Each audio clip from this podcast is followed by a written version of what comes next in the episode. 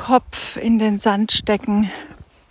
Oder warum habe ich einige Jahre jetzt nichts getan, außer das Notwendigste? Ja, also ich habe ich habe gecoacht bis 2020 oder 2000 ja doch bis 2020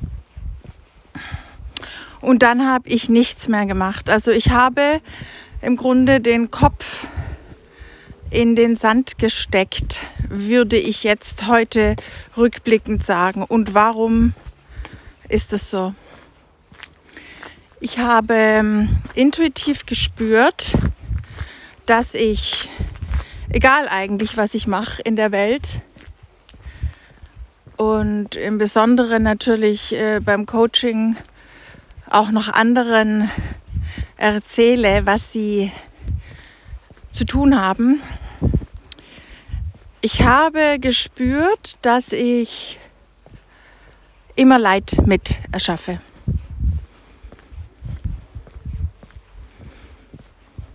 Ja, und damit war ich dann erst einmal mit diesem Gefühl. Ich hatte nicht wirklich eine Ahnung, woher das kommt. Ich hatte nicht wirklich eine Ahnung, wie ich das lösen konnte. weil je mehr ich darüber nachdachte, desto ähm, auswegsloser schien es eigentlich. Jo, Kopf in den Sand stecken. Es war so ein bisschen so eine Haltung von, okay, ich beobachte mich und ich ähm, öffne mich auch für jede Form der Hilfe, von der ich spüren konnte, dass sie mir auch helfen kann. Und ich habe dann viel gelesen in den zwei Jahren Covid und viel meditiert und noch mehr gelesen und mich versucht zu entspannen, obwohl äh, Entspannung auch nicht wirklich funktioniert, wenn man ein Problem noch nicht gelöst hat, nämlich dieses Problem, warum erzeuge ich Leid in dieser Welt? Schon auch Freude und Erfolg, aber eben auch Leid. Diese Frage wollte ich geklärt haben. Denn ich möchte für niemanden Leid. Also für gar niemanden. Nicht nur für meine Ängsten nicht, sondern für gar niemanden.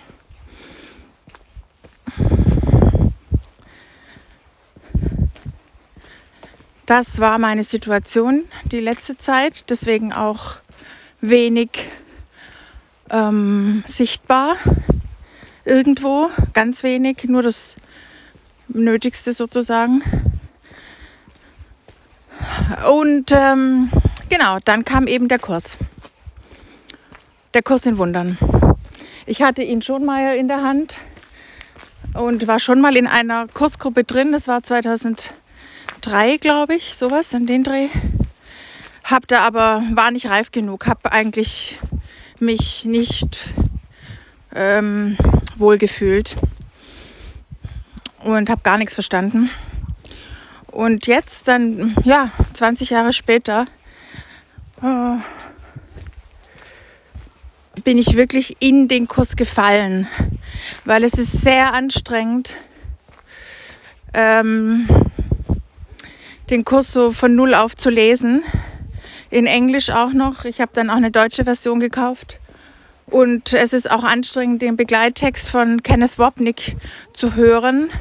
Er spricht hat eine schlechte Aussprache und er ist sehr intellektuell.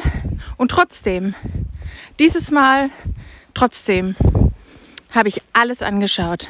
alles. Und auch verstanden. Also man kann ja die Videos auch wiederholt anschauen. Wir haben das ganze Material gekauft von Kenneth Wapnick. David hat das gemacht. Wir haben alles angeschaut. Über Beamer und besprochen. Und manchmal langsamer ablaufen lassen, nur dass man ihn versteht mit der schlechten Aussprache. Und manchmal natürlich drüber gesprochen und oftmals wiederholt angeschaut und natürlich parallel Text gelesen, Text gelesen und Lektionen gelesen. Und ähm, jetzt im zweiten Jahr der intensiven Beschäftigung mit dem Kurs, weil wir im Grunde nichts anderes gemacht haben. Oder ich zumindest. David hat schon noch andere Sachen gemacht. Ähm, Im zweiten Jahr ist das Verstehen des Kurses auch wirklich nochmal auf eine ganz andere Ebene gerutscht. Tiefer noch, höher, tiefer, weiter. Und so geht es weiter. Da bin ich mir jetzt sicher. Da wird es kein Ende geben in dem Verständnis und in dem, in dem Sein mit Gott, in Gott. Und jetzt endlich, jetzt endlich habe ich die Anleitung gefunden, wie ich ohne Leid zu erzeugen erschaffe. endlich, endlich.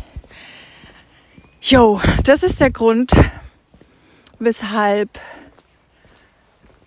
ich mich dann auch entschieden habe, ähm, das jetzt wieder zu teilen